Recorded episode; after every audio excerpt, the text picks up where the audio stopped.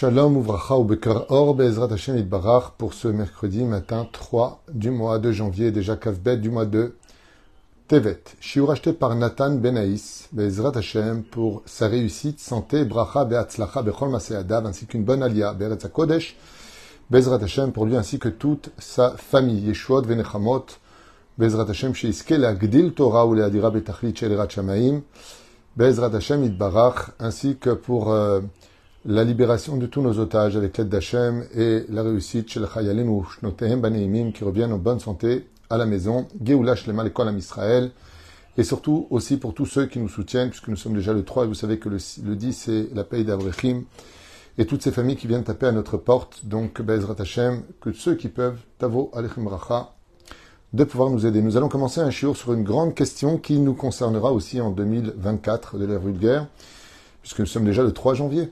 Donc euh, nous allons poser cette fameuse question qui est souvent euh, d'actualité, en tout cas au niveau de l'étude de la Torah. Pourquoi y avait-il une, nécessité à l'esclavage euh, dans ce pays qu'on appelle l'Égypte, duquel le peuple d'Israël est né? Puisque vous savez que la mère du peuple d'Israël c'est l'Égypte et que son épouse c'est la terre d'Israël, comme c'est marqué dans la Mishnah il y a 1800 ans en arrière. Et Israël Mekou Deshet dans Masechet Kelim.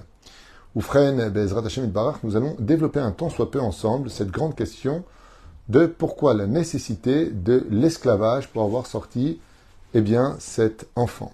La première réponse qui, euh, qui est rapportée, c'est le tikkun de ce monde. C'est-à-dire que quand l'homme a été créé ainsi que la femme, Adam et Ève, ils ont été créés dans l'idéologie du bonheur, dans le Gan Eden. Et donc, c'est pour cela que nous avons de façon très naturelle au sein de tous les humains cette volonté du bien-être, de rechercher toujours ce qu'il y a de plus beau, de plus, de plus harmonieux, de plus agréable. On n'aime pas les disputes en général.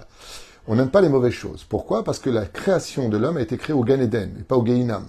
Si on avait été créé au Geinam, on aurait cette pathologie de chercher tout le temps des problèmes. Là où ça brûle, on mettrait nos mains. Mais comme on a été créé au Gan nous sommes, deux fois, même de façon très maladroite, toujours à la recherche de ce qu'il y a de mieux. Pourquoi? Parce que le Gan Eden était ce qu'il y a dans la création de Dieu la plus harmonieuse et la plus magnifique des créations pour le bien-être de l'homme. C'est pour ça que l'homme a été créé au, milieu du jardin d'Éden. Mais étant donné qu'il y a eu la faute originelle, alors vous allez me dire, attends, bah, c'est pas parce qu'il y a une faute originelle qu'on doit tous morfler pour cela. Le problème qu'on a, c'est qu'on perpétue cette faute.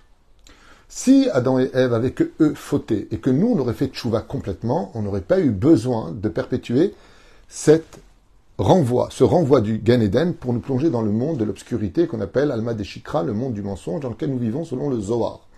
Et la reine, étant donné que maintenant tout va s'acquérir par le tikkun, la réparation, donc le peuple d'Israël qui doit dévoiler la dimension du Olam dans ce monde, la connaissance de Dieu à travers le don de la Torah parmi les nations du monde, or la Goïm, comme le dit le verset, une lumière pour les nations, eh bien, à partir de ce moment-là, nous allons rentrer dans une nouvelle dimension qu'on appelle le tikkun, la réparation. Ce qui fait que nos souffrances, comme l'histoire de notre création en tant que nation à travers l'Égypte duquel nous allons sortir avec la fête de Pessah, fait partie des tikkunim obligatoires de la faute originelle. Si nous avions été corrects en Égypte en nous attachant à la tradition juive, eh bien, sans s'assimiler, même si les Juifs ont fait beaucoup d'efforts de ne pas changer de prénom hébraïque, de parler l'hébreu, de porter des vêtements de Juifs, ce qui était quand même énorme, ce qui nous a maintenus dans cette euh, attente et cette fabrication duquel, nourri par le cordon ombilical égyptien, malheureusement, l'Égyptien va rentrer aussi dans le sang du Juif, un peu à l'image de l'embryon qui se développe en tant que fœtus et qui arrive à l'état d'enfant dans le ventre de sa mère, mais qui se nourrit par le cordon médical. Et donc une partie va rester en Égypte parce que trop nourrie par ce cordon médical où les Hébreux vont devenir eux-mêmes des Égyptiens, comme expliquent nos sages, et une partie va être capable de se déconnecter, de naître, de se séparer de cette maman qui va nous mettre, euh, toxique d'ailleurs, mais qui va nous mettre au monde. Et donc, on va, on va, on va essayer de couper le cordon ombilical, chose qui n'aboutira pas, puisque pendant cette période de 40 ans dans le désert, personne ne rentrera en fin de compte en Israël, parce qu'à chaque fois attaché encore à cette maman toxique qui était cette mère qui nous a mis au monde, l'Égypte. C'est pour cela qu'à chaque plainte, on disait on était bien en Égypte, on était bien en Égypte, on était bien en Égypte. Et ça va créer encore un tikkun supplémentaire de souffrir pour acquérir maintenant la terre d'Eretz Israël, comme le dit la Gemara dans Brachot et Amoud Aleph, que Eretzrel aussi s'acquiert par de grandes souffrances. Il faut vraiment prendre conscience, comme le dit d'ailleurs la Chassidoute, si tu t'attends à beaucoup souffrir, alors tu ne souffriras pas beaucoup. Mais si tu t'attends à ne pas du tout souffrir, attends-toi à de grands obstacles dans ta vie. Quand tu sais comment les choses se passent et pourquoi les choses se passent, ainsi donc tu arrives à ramer malgré la boue dans laquelle nous pataugeons, arriver à bon port tôt ou tard. Mais la reine, la première raison pour laquelle Bémet, nous sommes descendus en Égypte, c'est parce que la naissance du peuple d'Israël étant née d'un tikkun de la faute originelle, chaque chose qu'entreprendront toujours les Hébreux s'empruntera de pied dans la boue. C'est le cas de le dire dans l'esclavage égyptien. C'est la première réponse. La deuxième, c'est que nous avons aussi une part de responsabilité dans la faute originelle puisque nous y étions tous dans cette fameuse faute. Et étant donné qu'on était tous dans l'âme d'Adam Arishon quand il y a eu la faute originelle, nous avons les responsabilités d'aller réparer cela. Et comme vous le savez, comme explique le Harizal, que les nitzotzot, c'est-à-dire les étincelles d'âme pure que nous avions dans l'originalité de l'homme dans le Gan Eden, ont été brisées par la faute. Comme on dit quelqu'un, Shever. Pourquoi le Shever se trouvait en Égypte? Avilou Mashber, Avilou Shever, qui veut dire apporter de la nourriture, le Etzadat était en Égypte, la connaissance du bien et du mal était en Égypte, eh bien ces mêmes nitzotzot, ces mêmes étincelles sont tombées dans le pays de l'Égypte. Pourquoi? Comme on l'a déjà expliqué dans beaucoup de shiurim, parce que la reine des démons, femme du Satan de façon euh, mythologique, même si c'est la tradition de le dire, parce que c'est pas mythologique en réalité, mais c'est réel, eh bien, avait pour pays sur terre l'Égypte, dont Eliélité en est la reine. Et qu'est-ce qu'elle a fait? Elle a pris ces mêmes étincelles et les a emmenées dans son pays, à l'intérieur même de sa terre.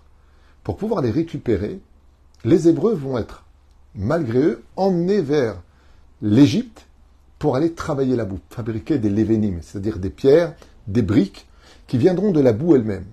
Il faut savoir que pendant ce remue-ménage d'avoir travaillé en Égypte, les Hébreux ont, malgré eux, libéré ces nitzotzot, qui étaient meuravim, c'est-à-dire mélangés à l'Égypte. De combien étaient basés ces nitzotzot? Réponse 202. Il y avait 202 nitzotzot extrêmement puissantes qui étaient meuravim en Égypte. Et c'est pour cela que Moshe Rabbeinu va les récupérer du mot Rav en hébreu. Moshe devient le premier rabbin du peuple d'Israël. Et là, on va repartir avec ce qui était mélangé en Égypte parce qu'on n'a pas eu le temps de faire le birou. Écoutez bien, c'est important. Celui qui veut utiliser la Torah à un très haut niveau, là, on est vraiment dans du haut niveau. C'est-à-dire que normalement, on aurait dû rester encore un peu en Égypte pour ne sortir qu'avec le bien du peuple d'Israël sans prendre la boue avec nous du rêve d'Israël. Et donc on est sorti Meuravim, c'est-à-dire mélangé. Avec qui? Avec le Erev Rav. Rav en Gematria, ça fait 202. Erev vient du mot les Erev en hébreu qui veut dire mélanger. Ce qui fait que les Hébreux ne sont pas sortis purs réellement de l'Égypte, mais au 49e degré d'impureté. Et étant donné qu'on est sorti au 49e degré d'impureté, on n'a pas eu le temps de tout réparer en Égypte. Donc, comme on ne pouvait plus rester en Égypte à cause du 50e palier d'impureté, ce qui nous aurait interdit de sortir du pays d'Égypte, on a dû sortir en disant, bon allez, on prend toi avec nous balagan. On a pris le Erevrav. Et c'est ce même Erevrav qui va nous faire tomber, et ce jusqu'à aujourd'hui, selon le Tikkun Azohar, qui va nous accompagner de façon très malicieuse, des fois en se faisant passer pour des juifs ou au nom du judaïsme, pour mettre le doute au sein du peuple d'Israël et constamment nous rappeler qu'on était bien en Égypte, comme on le verra, le Drevrav qui mettra la pagaille pour créer aussi la faute du Vaudor, comme le disent nos Chachamim, la faute est venue du Erevrav. Attention, avec beaucoup de diplomatie, Moshe est mort, il nous faut un nouveau leader, on va prendre un Vaudor. Résultat, ça nous a ramené la mort dans le peuple d'Israël. Et ainsi de suite, toute l'histoire d'Israël va toujours se sentir malheureusement accompagnée du Erevrav. Ce travail aurait dû être fini en Égypte, et c'est pour cela que nous avons la fête de Pessah, où on fait le birour, donc on lève le chametz, pour trier entre ce qui est me'urav, c'est-à-dire mélangé dans la pureté du peuple d'Israël, le yetzerara, le levain, qui a fait grossir le pain, et nous on mange de la matzah. Ce qui fait que le travail de la sortie d'Égypte, de cette dernière porte, qui nous aurait permis de sortir sans souffrir une fois qu'on était sorti du pays d'Égypte, eh bien, se répara tous les Pessars quand on sortira euh, depuis la sortie d'Égypte. Pessah, c'est le rendez-vous où on va continuer d'une certaine façon à, redevenir un peu esclave pour nettoyer la maison, toutes les semaines qui précèdent Pessah, ça dépend comment vous allez faire le ménage chez vous, mais d'une certaine façon, nous perpétuons cette espèce de allez, Pessah arrive, qu'est-ce qui se passe? On retrousse les manches et on se met à travailler comme des femmes de ménage. On se met à travailler vraiment très très dur, à chercher le Hametz, à essayer de savoir retirer le mal de la maison, tout ce qui est Hametz, tout ce qui peut les Achmitz, tout ce qui peut être négatif à notre judaïsme, donc on va le rechercher et l'expulser. C'est pour ça que tous les Pessahs, eh bien, nous allons travailler jusqu'à la libération finale, ce travail qui n'a pas pu être fini en Égypte, mais comme on ne pouvait pas y rester, on l'a pris avec nous. D'où l'esclavage, pour lequel en réalité, ce n'était pas un esclavage en absolu, c'était simplement un nettoyage. Alors pourquoi est-ce qu'il a pris le goût du, de la mort, des coups de bâton, des coups de fouet, des femmes éventrées en Égypte, comme le précise Nuchachamim, le Kour Barzel, c'est marqué dans la Torah, Kour Barzel veut dire le Geinam. On a vécu un Geinam terrible là-bas. Eh bien, tout simplement parce que, au lieu de faire un travail dans la sainteté de la Torah, on s'est assimilé. Comme le dit le Midrash Tanchuma, on a fréquenté les mêmes lieux que eux, on a commencé à se comporter nous-mêmes comme des Égyptiens, au point de devenir nous-mêmes des Égyptiens, comme le dira d'ailleurs les anges le diront les anges accusateur devant la mer Rouge. Eux sont idolâtres et eux aussi sont idolâtres. Alors quelle différence entre un juif et un non-juif à cette époque? Donc on voit qu'il y avait de l'Égyptien dans les juifs et donc on en arrivera, on en arrivera à ce fameux Hmm. proverbe, qu'il sera toujours plus facile de sortir un juif de la galoute que de sortir la galoute du juif. D'où la deuxième explication de pourquoi cet esclavage était si pénible. Tout simplement parce qu'on a malheureusement euh, dû récupérer des choses qui correspondaient à une réparation de la faute originelle une fois de plus, et maintenant ici présent. Troisième explication, celle de Rabbi Yehuda Tzadka, Zecher Tzadik Vekadosh Ibracha, qui elle par contre va beaucoup plus loin. Explication qu'on a déjà donnée dans plusieurs shiurim, mais elle fait partie de la liste des explications pour laquelle Bezrat Hashem, j'aimerais faire honneur. L'explication pour laquelle Bémet nous avons été jetés dans cet esclavage du pays d'Égypte consiste à réaliser ce qui s'est passé une fois de plus dans la faute originelle, puisque vous savez que chaque génération devra payer une partie de la faute originelle, ce qui fait que des fois, on souffre. Je ne sais pas pourquoi on souffre. Lama, ma khatati, ma asiti, qu'est-ce que j'ai fait? Et on ne trouve pas, on a beau chercher on a une option dans l'ancienne réincarnation. On est venu réparer quelque chose qu'on a certainement mal fait avant. Très bien. La Gemara ne nous dit pas ça. La Gemara nous dit il n'y aura pas une génération où chacun de nous devront payer la faute du Vaudor. Oula, la faute du Vaudor, il y a 3400 ans en arrière, là, quel rapport avec moi? Oui, c'est-à-dire que la faute du Vaudor aurait dit tous nous, exterminer, mais en contrepartie de cela, nous allons payer avec une espèce de souffrance, tôt ou tard, dans un épisode de notre vie nous les juifs. Kacha c'est marqué dans la Gemara. Lo dor echad, ou euh, on ne paiera pas pour la faute du Vaudor. Très bien. Rabbi Yodatzaka, il nous livre un secret magnifique que j'ai déjà donc cité. Et lui, il dit comme ça que dans la perspective de la faute originelle, il y avait le Hetzadat au milieu, mais il y avait aussi le Hetzraim, donc l'arbre de la connaissance du bien et du mal, et il y avait l'arbre de vie. L'arbre de vie, c'est la Torah. Les 613 mitzvot, les 7 des, des. Et cet arbre de vie, que nous nous bénissons avec cet arbre-là, heureux celui qui tiendra l'arbre de la Torah, eh bien, quand il y a eu la trahison de la faute originelle où nous avons consommé en tant qu'identité que Adam et Ève, Adam pour les hommes, Ève pour les femmes, l'arbre de la vie a refusé de se donner tant que le monde ne serait pas totalement réparé. Ce qui signifie que normalement, nous aurions dû recevoir la Torah avec le Melech HaMashiach lui-même. Et que donc, pendant ces 6000 ans de réparation, en fin de compte, pas simplement les nations du monde, mais même les Juifs ont dû être régis par les sept lois noirides seulement. Avram Avinu, première réincarnation d'Adam Arishon, qui est venu réparer donc l'idolâtrie, Yitzhak est venu réparer le meurtre, et Yaakov est venu réparer l'inceste. Les trois fautes qui ont été commises dans la faute originelle, qui sont les trois, les réincarnations d'Adam Arishon. Puis, Yosef Hatzadik est venu réparer ce qu'on appelle Atara Sheba Yesod, le couronnement de l'alliance de la Brit Mila. Ça, c'est Yosef Hatzadik. Puis David Amalchut, d'où les sept sphirotes. Écoutez bien comme c'est profond. J'espère être à la hauteur des mots qui vous feront comprendre, pour ceux qui n'ont pas assez d'études, ce que je voudrais partager avec vous. Quand Abraham Avinu la Vachalom a eu son fils, il était très heureux. Il a eu Ishmaël.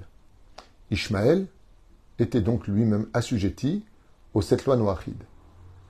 Donc jusque-là, il n'y avait pas de changement. Et voilà que Dieu lui propose un fils. Nous sommes dans la paracha de l'Echlecha, troisième paracha du livre de Bereshit. Et Dieu lui dit, sache que tu as du mérite et que je vais te donner un fils qui viendra de Sarah. Et là, Abraham va réagir de façon assez soudaine, prétestant qu'il a déjà un fils, qui s'appelle Ishmaël, et il dira, Lou Ishmaël Fanecha. Que vive Ishmaël devant toi. Pas de problème. Mais pourquoi tu dis ça? Je suis pas en train de te dire que je vais prendre Ishmaël, je suis en train de te dire que je vais t'annoncer la naissance d'un nouveau fils. Donc en quoi y a-t-il ici un problème? Le problème chez Abraham Vinu, c'est qu'il dit que si c'est pour me donner un autre fils, qui sera assujetti aux lois noachides, alors j'en ai déjà un.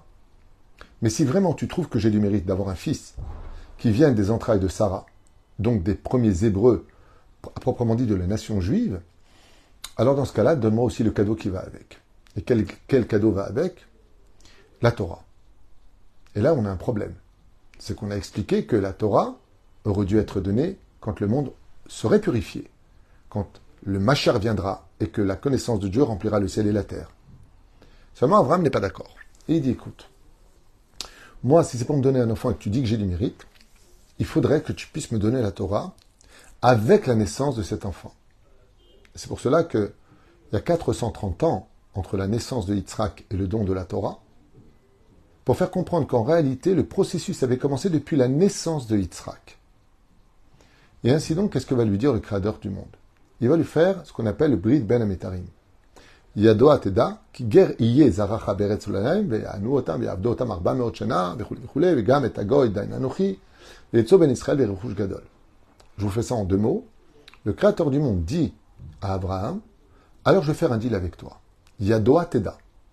Sache et comprendre que tes, tes, enfants, ceux de Yitzhak, vont descendre dans un pays étranger, pas par quel quel, ça, ça aurait pu se passer en Israël comme ailleurs, comme explique le Rav Kook, et ils seront mis en esclavage. Et ils souffriront de cet esclavage. Mais ne t'inquiète pas. Les tyrans qui les auront mis en esclavage, donc Pharaon et les Égyptiens, paieront le, leur tribut de les avoir fait souffrir. Parce qu'ils auront pris du plaisir à nous faire souffrir. Mais les enfants d'Israël ressortiront avec une grande richesse. Au niveau du Pshat, on parle de Bizat Mitzrayim, on parle de l'or de l'Égypte. Au niveau du Sod, quel est le plus grand trésor qu'on puisse trouver? Rien n'a plus de valeur au monde que l'étude de la Torah, plus que tous les océans d'or et de diamants et et, et tout ce que tu veux. Et Dieu lui promet, je leur donnerai le trésor qui est le trésor de la Torah. Pour pouvoir expliquer ça de façon métaphorique, je vais raconter une histoire pour que tout le monde comprenne. C'est l'histoire d'un roi qui avait un fils. Ce fils était sa vie. Le problème, c'est qu'il était malade. Il est né avec une grave maladie, l'oaleno. Et voilà que tous les médecins n'ayant pas trouvé de solution, s'est levé un médecin très spécial. Il a dit, écoutez, j'ai entendu le compte-rendu de tous les médecins ici spécialisés dans cette maladie qui disent qu'il faudra 60 ans avant que votre enfant ne puisse se guérir de sa maladie et pouvoir enfin marcher. Le roi a dit, mais tu plaisantes, 60 ans, un enfant allongé dans un lit, malade, c'est pas une vie. Ce n'est pas un cadeau, qu'on le veuille ou pas. C'est s'occuper de lui, c'est le porter, et c'est de voir malheureux. Comment moi puis-je être heureux si mon fils est malheureux? Alors le médecin lui a dit, moi j'ai une solution. Et le roi lui a dit une solution qui le guérirait vite? Oui, absolument. Le problème, c'est que cette solution-là est très très douloureuse. Il faudrait que je puisse l'opérer et que pour que l'opération puisse réussir sans anesthésie. Le roi lui dit Tu veux opérer mon fils sans anesthésie Mais il risque d'en mourir de douleur. Il lui dit Non. Je te promets qu'il n'en mourra pas, mais de l'autre côté, l'opération durera exactement deux heures et dix minutes. Deux heures et dix minutes me suffiront pour le guérir, et une convalescence de 49 jours le mèneront à pouvoir danser avec le roi dans les palais, dans les jardins, et ce pour l'éternité. Le roi, quand il a entendu ça, fou de joie et en même temps triste pour son fils, a lui-même tenu son fils et a demandé au médecin de l'opérer. Et bien sûr, chacun de nous allons imaginer les terribles hurlements de l'enfant qui regarde son père avec des larmes. Papa, mais qu'est-ce que tu fais Papa, arrête-le. Papa, je souffre. Papa, il me fait mal. Il hurle. Il est mal. Et pendant que l'enfant hurle, il est en plus surpris de constater que son père garde le sourire. Et c'est son père qui le tient, alors que lui veut lever la main. Il va enlever la main du docteur. Et le père lui dit non, non, non, non, tu laisses ta main en bas. Mais papa, aide-moi, papa, j'ai mal. Et il hurle. Il s'en évanouit et il se réveille et il hurle. C'est terrible. C'est terrible. À imaginer, c'est terrible. Alors, à voir. Mais mort. Puis voilà que il est deux heures et neuf minutes et le médecin est en train de recoudre le corps du prince. Prendre le recoudre. Et là, l'enfant, il est à bout. Le médecin, il dit au roi, mon roi, votre enfant est enfin guéri. Laissez-le 49 jours pour se remettre, que tous les membres se remettent comme il le faut, et vous pourrez danser avec lui. Le cinquantième jour, le roi organisait un énorme, énorme festin. Et pour récompenser son fils, il lui a offert ce qu'il avait de plus cher, la Torah. Qui est ce roi dont on parle? C'est Avram Avinu. Avram Avinu a un fils qui s'appelle Yitzhak. Et il dit, mais Hachem, si tu me donnes un fils, et qu'on va recevoir la Torah que dans 60 ans, c'est-à-dire 6000 ans à l'échelle humaine, qu'est-ce que tu veux que je fasse de ce fils en convalescence avec cette mitzvot? Moi, je voulais 613 mitzvot. Alors s'est levé un médecin, le créateur du monde. Il lui a dit, moi, je te propose quelque chose. C'est où les enfants d'Israël sont en convalescence pendant 6000 ans avec cette mitzvot, et il recevra la Torah avec le Melech HaMashiach? Ou alors, si tu veux, je te propose quelque chose d'effroyable. Mais c'est tout ce que je peux faire pour réparer les 6000 ans de médicaments tous les jours avec un enfant sur un lit. Ou alors, si tu préfères, je fais une opération qui va durer non pas 2 heures 10 minutes, mais 210 ans, au niveau de la métaphore. Et là, par contre, l'opération va être sans anesthésie. Ils vont subir un esclavage sur leur propre chair. Terrible. Mais je te promets une chose. C'est qu'après les 210 ans, les 2 heures 10 minutes, eh bien, ton enfant aura besoin d'une convalescence de 49 jours. Effectivement, avant d'aller chercher la Torah, nous avons entendu 49 jours où nous allons gravir les paliers d'impureté pour la pureté, nous guérir de l'impureté de la maladie. Et voilà que le cinquantième jour, c'est Shavuot, le don de la Torah. Le créateur du monde ne va pas attendre l'avenue du Machar, comme on l'attend aujourd'hui tous les jours. Mais dès qu'on va sortir du pays d'Égypte, 49 jours plus tard, il nous attendra au Her Sinai pour que le cinquantième jour, nous puissions fêter le cadeau le plus important pour notre peuple qui va faire de nous notre peuple, Asher Bachar Banu Mikola Amim Venatan Lanu et Torato. Il va nous distinguer des nations du monde, non pas parce qu'Israël vaut plus que les autres, c'est pas ça le message. C'est pour qu'on soit les représentants de sa Torah, qui est un message pour l'humanité, un message universel. C'est pour ça que Yitro viendra être présent le jour du don de la Torah, parachat de Yitro, qui représente les nations du monde, qui vient se convertir au judaïsme, qui vient écouter Vaishma Yetro et Torah Gdosha, notre sainte Torah. Mais la reine, cet esclavage, oui, avait son utilité. Pourquoi? Parce qu'elle nous a permis de recevoir la Torah. Et si on n'avait pas été opéré pour naître en tant que nation en 210 ans en Égypte, nous n'aurions jamais pu recevoir cette Torah-là. 49 jours après la sortie des enfants d'Israël du pays d'Égypte.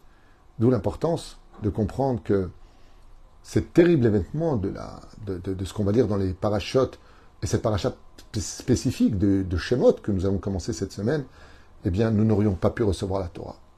Là, vous apprendrez que si vraiment on veut de la Torah, si vraiment on veut devenir meilleur, il va falloir passer par une espèce de, de souffrance.